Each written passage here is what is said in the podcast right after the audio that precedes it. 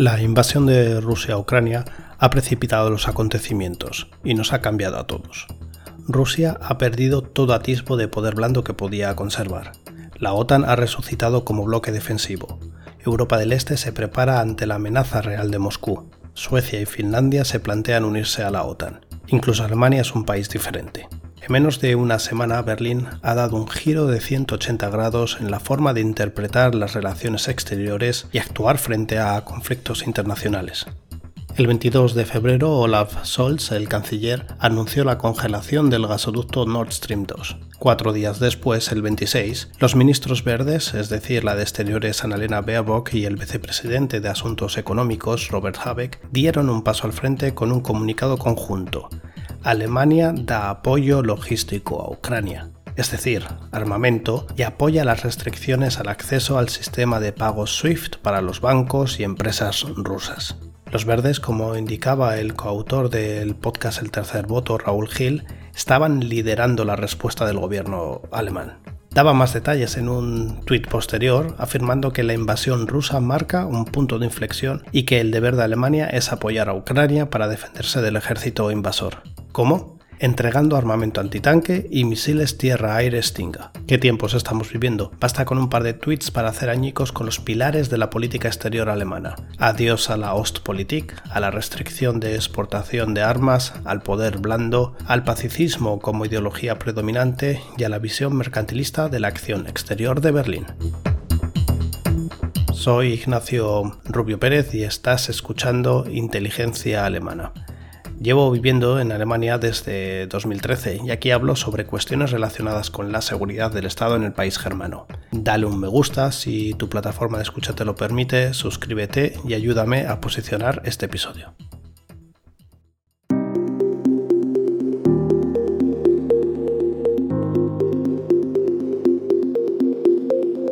Berlín. Llegan los primeros informes que reportan sobre la invasión rusa de Ucrania. Queda claro que el presidente ruso, Vladimir Putin, ha elegido el máximo nivel de escalada. Mientras las principales potencias deciden qué paquete de sanciones implementar a Moscú, el experto en política exterior de la CDU, Norbert Röttgen, se pronuncia en la BDEA, la radiotelevisión pública del Estado Federado de Renania del Norte-Westfalia. Es ist Krieg. Russland führt einen Angriffskrieg gegen ein unschuldiges Land, gegen ein unschuldiges Su análisis incide en que Putin había destruido de forma definitiva el orden de paz en Europa y concluye que Alemania debe suministrar a Ucrania todo lo que pueda, incluidas las armas. Un compañero de filas, más concreto, añade que había que proveer a Kiev de armas defensivas. Un planteamiento valiente por aquel entonces, con apenas impacto en el exterior, pero que era fuera de lo común en un país que ha intentado ponerse de perfil cuando hay conflictos bélicos, y que solo se sumaba si se sentía presionada por decisiones de organismos supranacionales como la Unión Europea, la OTAN o las Naciones Unidas. El gobierno federal de Alemania sigue desde hace muchos años la misma estrategia sobre esta cuestión. No exportamos armas letales y esta cuestión no ha cambiado por parte del gobierno de coalición nacido el pasado mes de diciembre.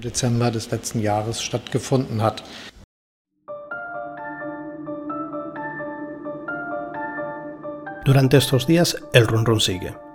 Las autoridades ucranianas solicitan la entrega inmediata de armas defensivas para proteger a la población civil de los ataques aéreos y de la ofensiva terrestre rusa.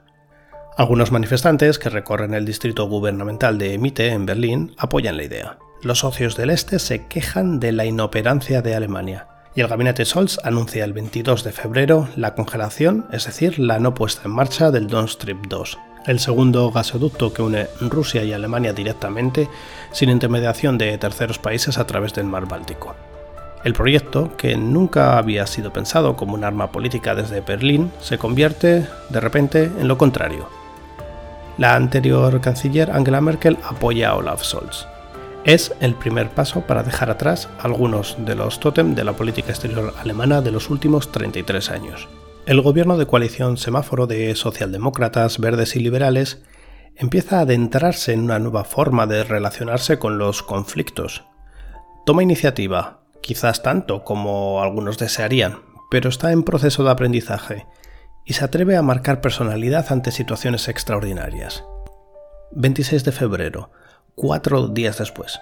En el seno de la Unión Europea se discuten medidas más duras con las que atestar un golpe fuerte a Putin y obligarle a parar su avance en territorio ucraniano. La desconexión del SWIFT de los bancos y empresas rusas está sobre la mesa. Italia, Hungría y Alemania dudan. Están demasiado expuestos, no creen que sea lo más idóneo y temen por el impacto en sus economías. Mientras tanto, el primer ministro de Polonia, Mateusz Morawiecki, acusa a Alemania de egoísmo pétreo en una comparecencia ante periodistas polacos en Berlín, justo antes de una reunión con el canciller Scholz.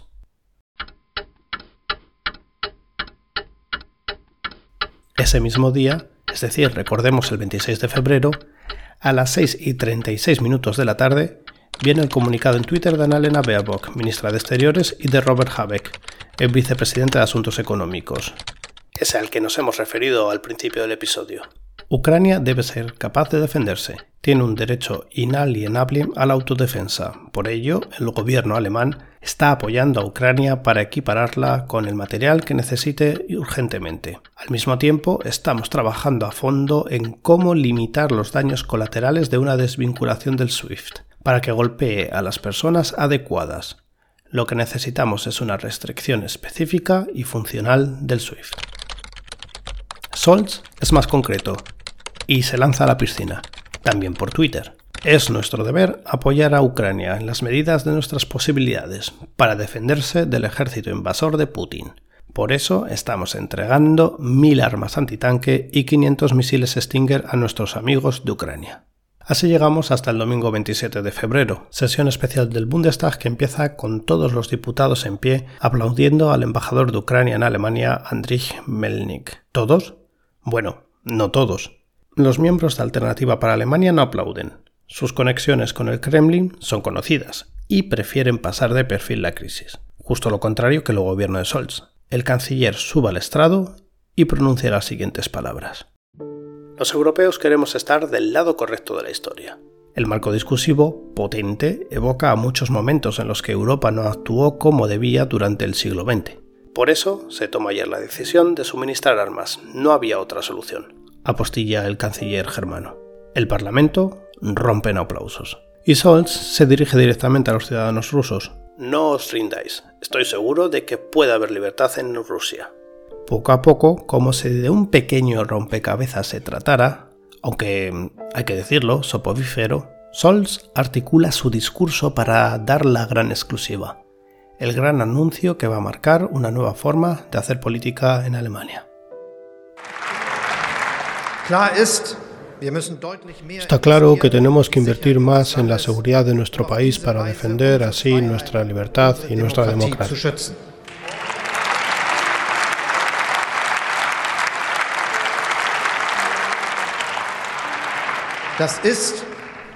Es un gran esfuerzo nacional.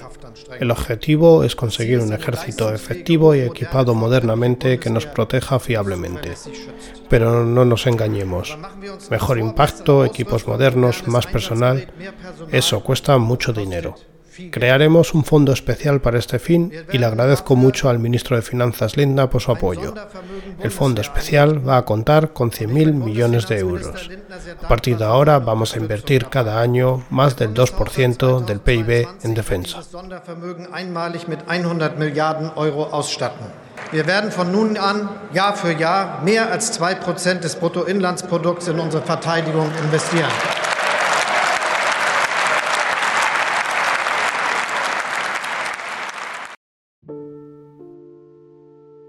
Lo que se anuncia con tanto entusiasmo demuestra, por otro lado, las carencias de Alemania y su déficit en inversiones de los últimos gobiernos de gran coalición. Inmersa en su pacifismo, la Bundeswehr ha llegado a 2022 como un ejército mal equipado con recursos muy limitados para una potencia como Alemania. Para hacerse una idea, Alemania destinó en 2021 el 1,53% de su PIB en defensa. Si lo comparamos con otros socios, Polonia invirtió el 2,10% del PIB, Francia el 2,01% y el Reino Unido el 2,29%. Los países bálticos se encuentran todos por encima del 2%. Por cierto, España solo invirtió el 1,02%. En 2018, el entonces presidente de Estados Unidos, Donald Trump, criticó a varios Estados miembros de la OTAN por no cumplir con el compromiso de gasto en defensa, de al menos el 2% del PIB, que la Alianza Atlántica tenía fijado. Su país invirtió en 2021 un 3,53%. Volvemos al Bundestag. Scholz anuncia que se ponen las bases para reducir la dependencia energética de Rusia, o por lo menos para mitigarla. El plan, construir lo antes posible dos terminales de gas licuado y dar un impulso más fuerte a las renovables. A la par, 100.000 personas se manifiestan en Berlín contra la guerra de Putin.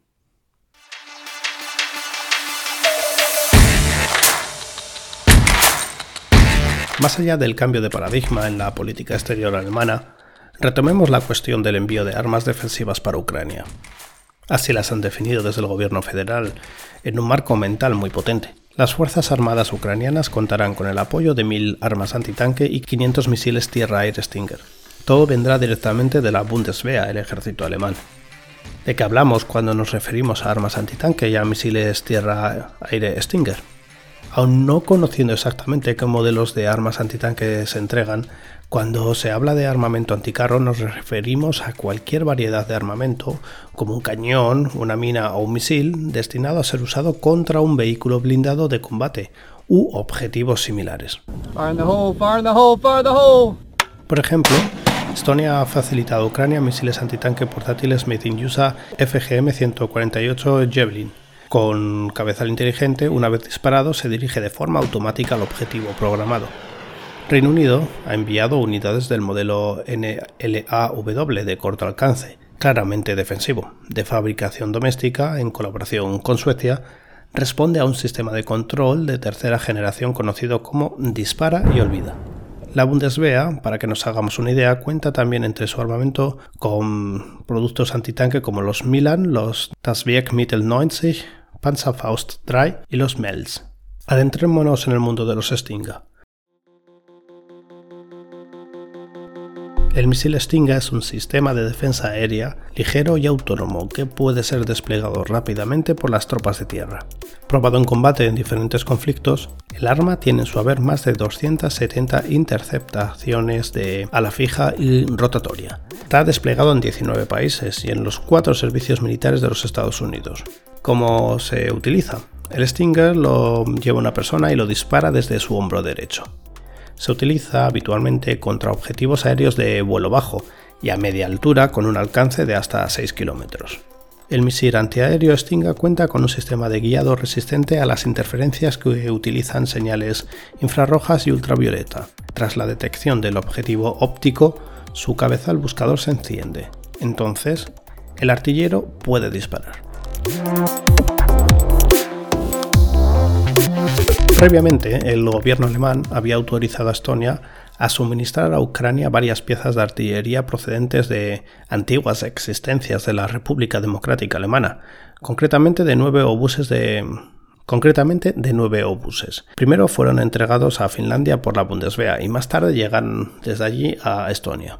Los cañones en cuestión son obuses de 30, con un calibre de 122 milímetros, que fueron desarrollados en la Unión Soviética a mediados de la década de los 50. El otrora Ejército Nacional Popular de la RDA disponía de más de 400 de estos cañones. Con un peso de más de 3 toneladas, los obuses, con un cañón de casi 5 metros, podían disparar contra las tropas o los tanques enemigos a una distancia de hasta 15 kilómetros.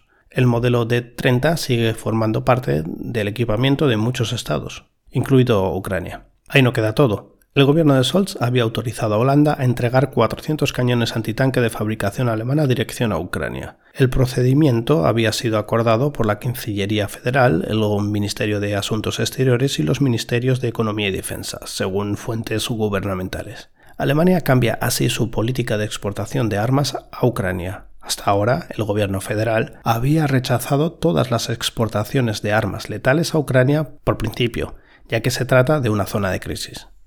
También se ha aprobado la exportación de 14 vehículos blindados. Estos se utilizarán para la protección personal y, en caso necesario, también para evacuación.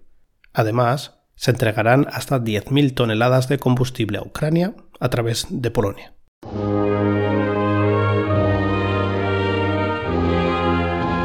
Mientras tanto, ¿cuál es el compromiso de Alemania con la OTAN? Con 13.700 soldados, Alemania es actualmente uno de los principales contribuyentes de tropas a la fuerza de respuesta rápida de la OTAN. Debido al ataque de Rusia a Ucrania, la OTAN está reforzando actualmente sus medidas defensivas en Europa Oriental, Central y Sudoriental. Bajo el término de actividades de vigilancia reforzada, se están aumentando las capacidades de defensa de la alianza y se está construyendo una disuasión que mm, definen como creíble. Esto incluye, entre otras cosas, la creación de más unidades de combate multinacionales para varios países de la OTAN en Europa Central y Sudoriental. La ministra de Defensa, Christine Lambrecht, ha dado instrucciones para que la Bundeswehr despliegue inmediatamente fuerzas de infantería en Eslovaquia. Desde hace unos cinco años, la Bundeswehr lidera el grupo de combate en Lituania en la misión de apoyo a la presencia avanzada reforzada de la OTAN. Las unidades multinacionales de la OTAN están estacionadas en los estados bálticos de Estonia, Letonia y Lituania, así como en Polonia. Debido a la situación actual, Alemania ha ampliado el grupo de combate en Lituania en 350 soldados, con lo que el número total del personal de la Bundeswehr desplegado supera ya los 900. Recordemos que se estableció esta misión por parte de los miembros de la OTAN en respuesta a la anexión de Crimea por parte de Rusia en 2014, que violó el derecho internacional y a la continua desestabilización de Ucrania. El ejército alemán también está presente en el Mar del Norte, en el Báltico, en el Atlántico y en el Mediterráneo, además de apoyar la seguridad del espacio aéreo rumano dentro de la misión Air Policing South se han desplegado junto con la Fuerza Aérea Italiana tres Eurofighters de la Bundeswehr en Constanza, en el Mar Negro. El 24 de febrero, otros tres Eurofighters despegaron hacia Rumanía para reforzar la misión de la OTAN. Hasta aquí el octavo episodio de Inteligencia Alemana. Tras los hechos, es momento de presentaros mis consideraciones. La máxima latina de Becquezio, si vis en parabellum, es decir, si quieres la paz, prepara la guerra, toma por desgracia vigencia. Tras décadas de relativa tranquilidad en Europa, tras la caída de la Unión Soviética y sus satélites, obviando eso sí la guerra en la antigua Yugoslavia y otros conflictos más lejanos, Alemania y la Unión Europea se han dado de bruces con la realidad. Creíamos que los conflictos internacionales se solucionaban siempre a través del diálogo y que una inversión en defensa no era necesario. Qué ingenuos hemos sido, por desgracia. Incluso se habló del estado comatoso de la OTAN, que ha resucitado con el torpe, aunque no por ello menos efectivo movimiento del Kremlin.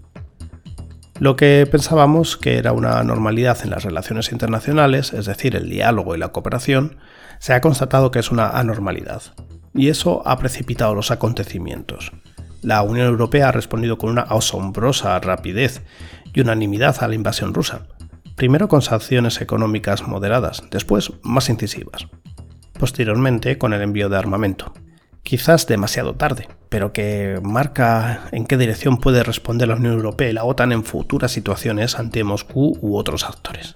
Por todos es conocido que Rusia busca replicar el modelo Lukashenko en Ucrania, o por lo menos es el escenario ideal con el que sueñan. Putin quiere que Kiev siga el ejemplo de Minsk y que se convierta en un estado prácticamente títere dependiente de Rusia, con un dictador perpetuo como lo es Lukashenko.